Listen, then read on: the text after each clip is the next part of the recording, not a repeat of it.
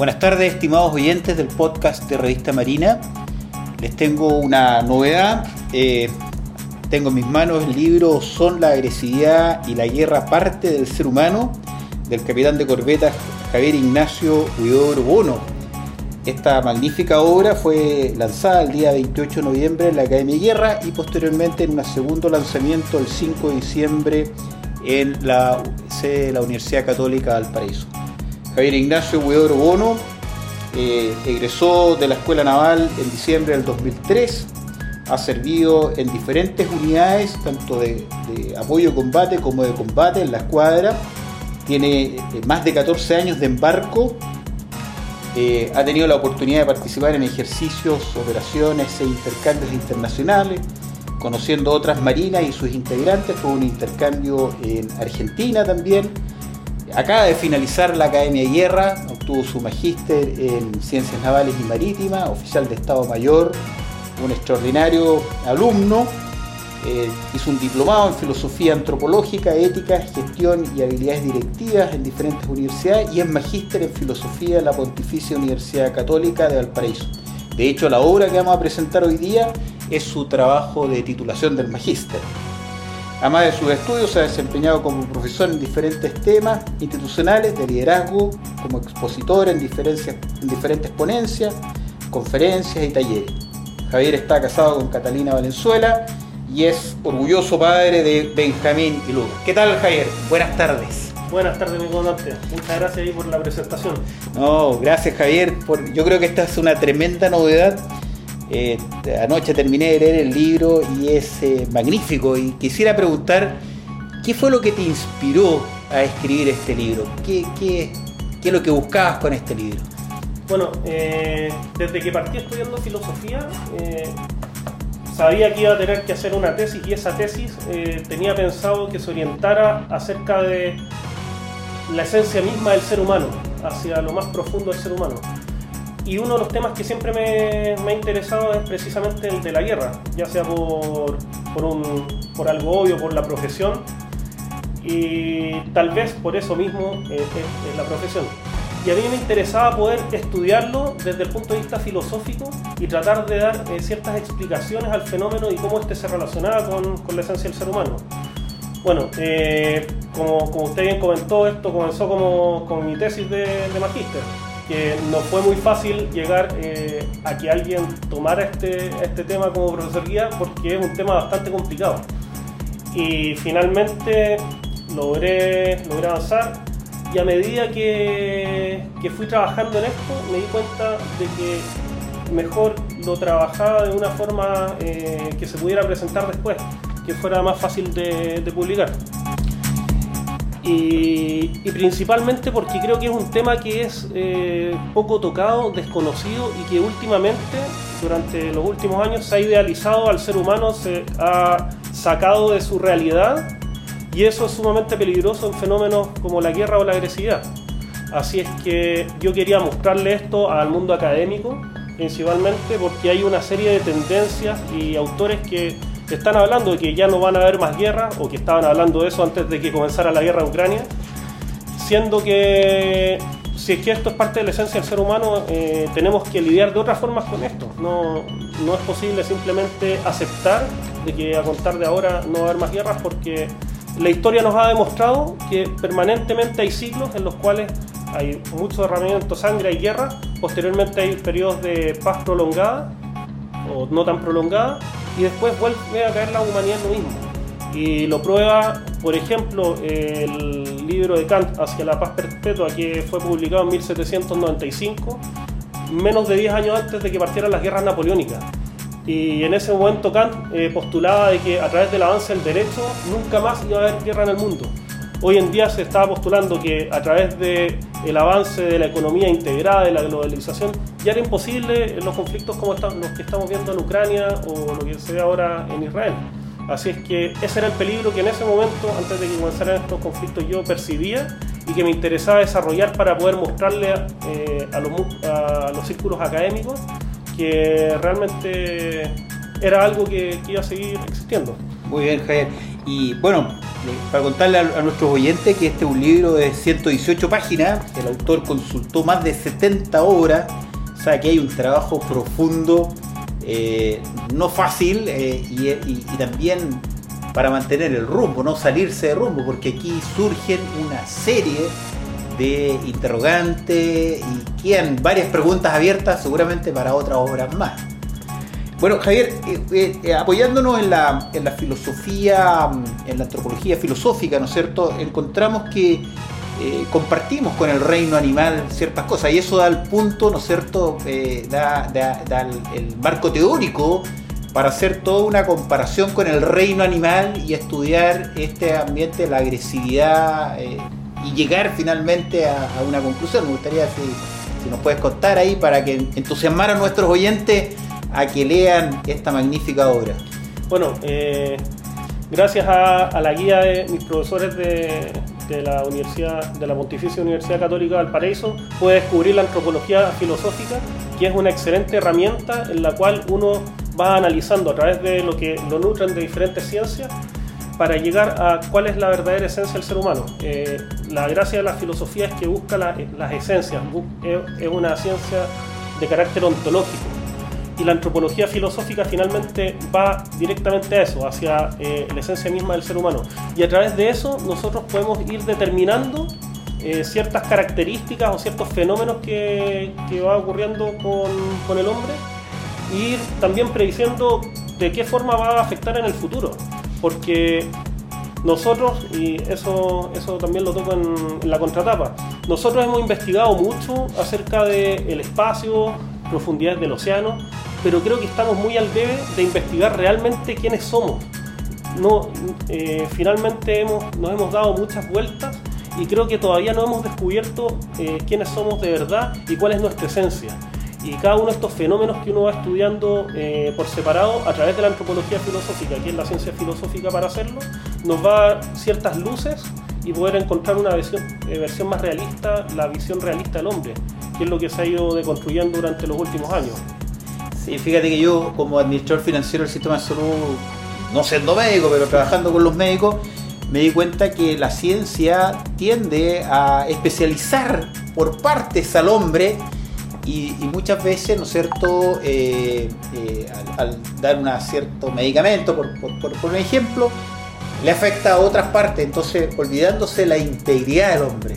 Me parece que ahí las enfermeras hacen un bonito trabajo porque ellos ven a la persona o los TENS ven a la persona en forma íntegra, como un ser íntegro. Bueno, y esto hace también la antropología. Y, es muy interesante, Javier, aquí lo que cuentas tú de lo...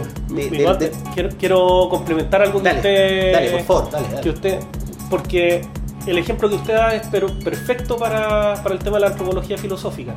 ¿Por qué? Porque, bueno, Husserl cuando ve la fenomenología nos dice que la realidad se presenta como diferentes facetas o escorzos.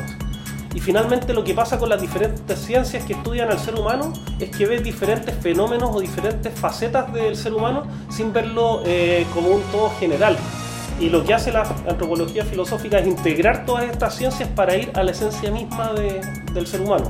Así es que eh, creo que el ejemplo que usted estaba dando es pero perfecto para esto. Bueno, y aquí Javier, eh, siguiendo con la línea de la antropología, ¿no es cierto? Hay un rol importante. O sea, Aristóteles nos menciona que tenemos una vida vegetativa, una vida, una vida sensitiva que compartimos con el reino animal, pero nos diferenciamos y lo mismo que dice Ibáñez Langlois, ¿no es cierto?, que tenemos facultades superiores, o sea, este, este, tema de la razón.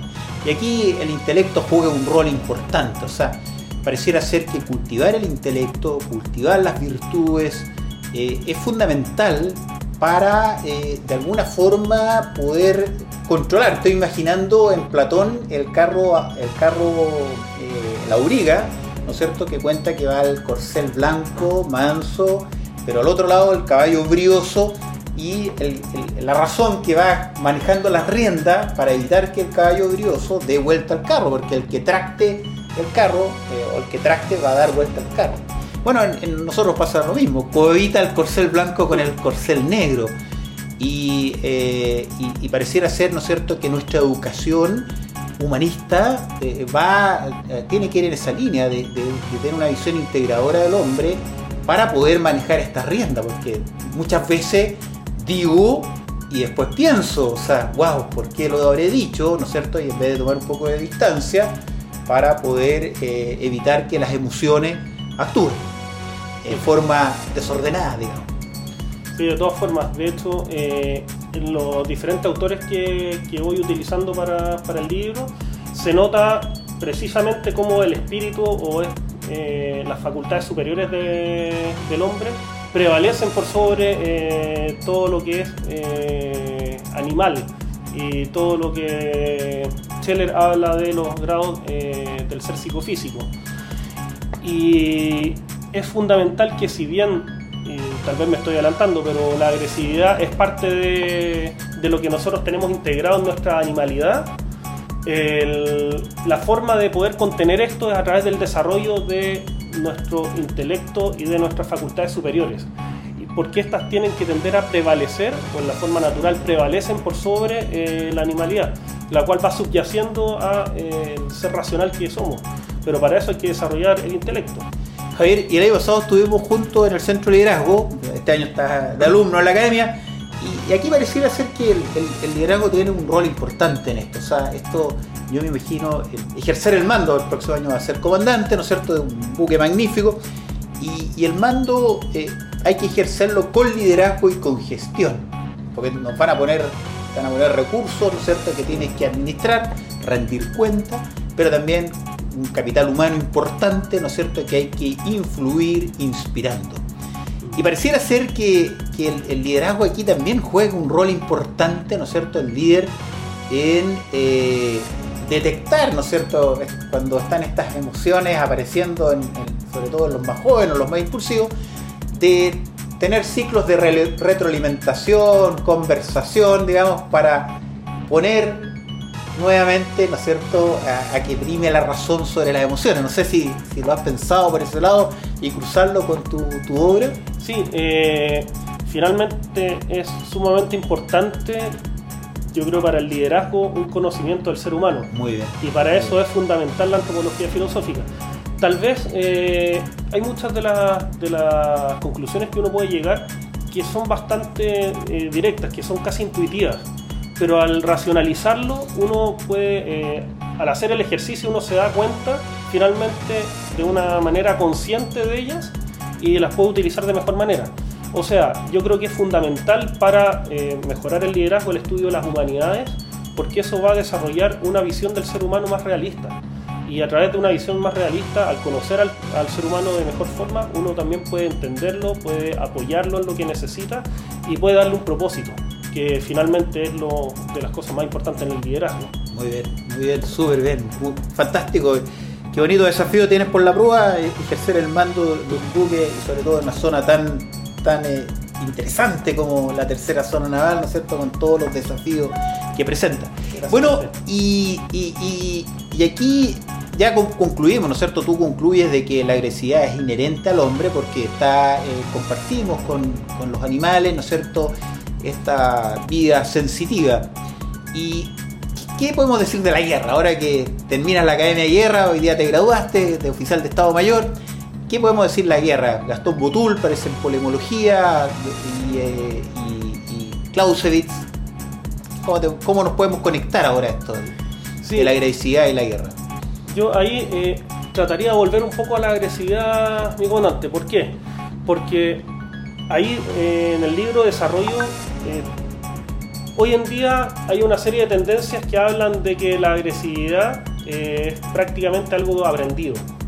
Y es súper importante lo que usted dijo, que está en parte de nuestra animalidad, pero eso hay que desarrollarlo. Y esto eh, uno lo puede ver a través de estudios comparados con eh, los hominios, que son básicamente todos los monos, eh, chimpancés, los que tienen una contextura más, parecida a la, del humano o también eh, a través del, del, estudio de los niños o de las tribus que han estado eh, separadas de, de, las civilizaciones. Uno cuando ve que ellos se comportan de manera agresiva y cuando entiende cuáles son los elementos que hacen que el ser humano se comporte de manera agresiva, es mucho más fácil encauzarlo y generar las medidas de contención para evitar esa agresividad. Y yo creo que hoy en día es uno de los principales problemas que, que tiene, que tiene la sociedad, porque no sabemos cuáles o la gran mayoría de la gente no sabe cuáles son los elementos que generan, que generan este comportamiento y de esa forma tampoco saben cómo evitarlo. Y simplemente sienten la emoción, sienten eh, la tendencia a actuar agresivamente sin tener eh, los motivos que lo, está, lo está llevando a. La agresividad la, situamos, ¿no es cierto?, en la idea afectiva, en las, emociones, o sea, en esa, en esa dimensión que tiene de animal y un poco de racional y la buena noticia, ¿no es cierto?, que la podemos llevar más hacia lo racional para controlarla y dominarla.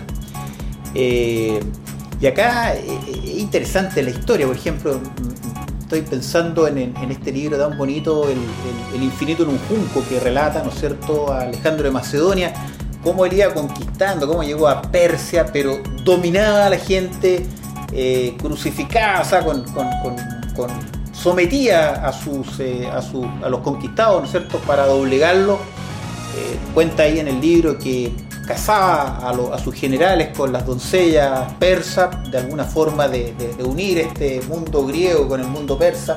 Después, discípulo de Aristóteles, Aristóteles dice que en algún lugar en la India está el fin del mundo y llega ya, bueno, la, historia es terrible porque se enferma, ¿no es cierto? Y finalmente padece de, regreso, ya las fuerzas están diezmadas y, pero, pero está presente eso, es impresionante. Marco Polo, eh, cuando llega, ¿no es cierto?, a Mongolia también se encuentra con esta civilización y pasa por lugares donde pasaron los mongoles y, para someter al, conquistado lo, demuestra una violencia, una agresividad tremenda para someterlo y, someterlo a su voluntad. No sé si tú exploraste algo con, los autores que... Sí, en realidad con respecto a la, guerra, eh, es súper importante entender que, bueno, primero la agresividad es parte de la esencia del ser humano, pero la guerra a través de la evidencia nos damos cuenta de que también es parte de la esencia del ser humano. Existe una serie de mitos o tendencias a pensar de que el ser primitivo eh, vivía en paz y recolectaba tranquilamente, pero la evidencia es que tenemos eh, yacimientos arqueológicos de muertos en, diferentes combates, ya sea por flechas, por hachas, diferentes elementos, eh, más de 80.000 años atrás. O sea, eh, cuando el hombre efectivamente era recolector y eh, se creía que vivía tranquilamente en paz. Y lo otro es que también vemos cómo los diferentes grupos de homínidos se atacan entre ellos en una forma muy similar a lo que, serían nuestras guerras de una forma primitiva. Así es que, eh, y después analizando el transcurso de la historia, podemos ver que finalmente no ha habido siglos en los que haya permanente paz eh, analizando también lo que ha ocurrido el siglo, el siglo pasado, podemos ver que fue el más sangriento de la historia. Y hubo efectivamente después de 1990 eh, eh, y toda la, caída de la Unión Soviética una tendencia a disminuir la cantidad de muertos en combate. Pero esa tendencia se partió revirtiendo el 2015. Y de hecho hoy en día volvió al alza tremenda, cuando ya todos pensaban de que la guerra había quedado en el pasado. O sea, nosotros por, por evidencia podemos ver que, que la guerra es parte, parte de la esencia del ser humano. Claro, y, lo, que nosotros estudiábamos en los años 96, ¿no es cierto? Que, algunos decían que, ya las guerras se habían acabado, pero por la globalización no fue así. Pero más aún, eh, la tecnología, ¿no es cierto?, transformó las guerras quirúrgicas, pero también con un tremendo poder destructivo eh, que puede destruir, ¿no es cierto?, eh, ciudades completas. O sea, la, bomba de Hiroshima y Nagasaki hoy día son pequeñas bombas al lado de, las capacidades de destrucción que existen actualmente. Bueno, ese era uno de los mayores riesgos por los cuales yo quise investigar acerca de esto. Nosotros hoy en día hemos desarrollado una, una eh, técnica militar tan potente que somos capaces de destruir el mundo. Eh, ahí escribí en días, pero la verdad es que en minutos, en segundos podríamos llegar a hacerle un daño irreparable al mundo. Sin embargo, no tenemos de forma natural eh, los mecanismos inhibitorios para, poder hacerlo.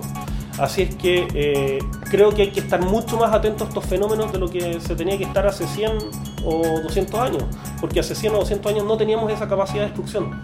Y si es que nosotros en este momento tenemos esa capacidad de destrucción, tenemos que también tener la conciencia de que eso es un peligro real. Y por eso es que tenemos que estudiar finalmente cuál es, eh, qué somos nosotros, qué es el ser humano y cómo se comporta en forma general. No vaya a ser que en algún momento, por no estar atentos a esto, podamos eh, terminar destruyendo nuestra propia especie. Perfecto. Y tú mencionaste la tecné, eh, Aristóteles hablaba de la teoría, la praxis y la tecné. Y claro, eh, le hemos dado la primacía a la razón instrumental. Y incluso a veces se confunde, ¿no es cierto? Hablamos de eh, gestionar el capital humano cuando como lo comenzamos a instrumentalizar, a manipular. Y me parece que, volviendo nuevamente ahora al liderazgo, ¿no es cierto? Pero, proyectándose el futuro, eh, es que eh, tenemos que estar muy atentos a no manipular al ser humano. Y hay una, una, frase muy bonita de Kant que dice, no trates a una persona como un medio, sino siempre como un fin. Eh, pareciera ser, ¿no es cierto?, que la manipulación, que, tiene diferentes grados, eh, tenemos que estar como atentos a aquello, digamos. Sí, ahí hay dos temas que, quería tocar con respecto a eso de antes. Por un lado, eh, la instrumentalización del ser humano, que es algo terrible y que finalmente creo que se combate a través del estudio de las humanidades. Al darnos cuenta y desarrollar la teoría y entender lo que es la dignidad humana, el ser humano como un fin en sí mismo y no como un medio, eh, uno, uno finalmente tiende a, evitar ese tipo de, actitudes.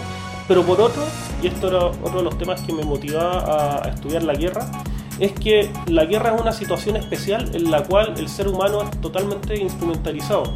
Las vidas humanas pasan a ser una estadística más y un medio para, eh, para poder lograr los fines militares. Y por eso creo tan peligroso, porque finalmente en la guerra se quita totalmente la dignidad humana al ser utilizado como cualquier otro de los medios de combate, incluso un medio barato de combate, podríamos decir. Y, eso encuentro que es terrible y en el día a día eh, todos podremos estar de acuerdo que la vida humana es sagrada y que finalmente es lo más preciado que, existe. Sin embargo, en las situaciones de guerra eh, tiende a verse de otra forma. Y eso, eso creo que es uno de los peligros que, que se deben evitar. Y parece que en lo cotidiano tenemos que tener esa máxima, ¿no es cierto?, de ser duro con el problema y caballero con las personas. O sea, nunca mantener firme el timón de la justicia, ¿no es cierto? Pero por otro lado, mantener también firme el timón de la ignorancia. Javier, nos quedan unos pocos minutos, no sé si le quieres, te queda alguna idea que le quieras transmitir a, sobre todo a los, a los oficiales más jóvenes. A mí me parece que este es un interesantísimo libro que está escrito muy bien escrito, eh, ameno, interesante. ¿Cuál es la invitación que le hace a, los, nuestros jóvenes lectores? no tan jóvenes también. ¿eh? Bueno, la verdad es que eh, a mí me gustaría poder invitarlos a todos a, primero que todo, leer. El tema que a uno le guste leer, hay que desarrollar el hábito, de la lectura, sí o sí. Porque a medida que uno va encontrando temas nuevos, va agarrándole el gusto finalmente a, a la lectura y esta yo lo digo que es como un ansia de aprender cosas nuevas. Eh, y eso es súper importante. Y lo otro que creo que es fundamental, especialmente para nosotros los hombres de armas y quienes nos toca eh, conducir y liderar a la gente, es desarrollar las humanidades, porque a través de las humanidades uno puede entender mejor a las personas, y puede desarrollar otras características que no todos vienen eh, con las habilidades y con el carisma necesario, pero todos tenemos que desarrollarlo para poder conducir de mejor forma eh, a nuestra gente. Y para eso tenemos que entenderlo y entender que ellos son un fin en sí mismo, cada una de las personas que tenemos eh, a nuestro, bajo nuestro mando. Así es que yo los invitaría a estudiar las humanidades y a atreverse, si finalmente es súper entretenido, independiente de cómo uno lo haga, de forma autodidacta, a través de eh, un diplomado, a través de un magíster, pero creo que nos falta ir desarrollando cada vez más eso, porque nosotros básicamente trabajamos con personas y nosotros en el día a día lo que hacemos es liderar equipos humanos y para eso eh, hay que tener conocimiento, eso hay que desarrollarlo. Muchas gracias Javier, yo creo que fue una súper entretenida conversación, fue muy ameno. Triple felicitación, terminaste la Academia de Guerra, escribiste un libro y, tienes el próximo desafío que naturalmente todo marino espera, ¿no es cierto?, el próximo año. Así que te deseo mucho éxito Javier Muchas gracias por estos 25 minutos de conversación profundo, eh, interesante. Muchas gracias, Javier. Muchas gracias a usted, mi comandante.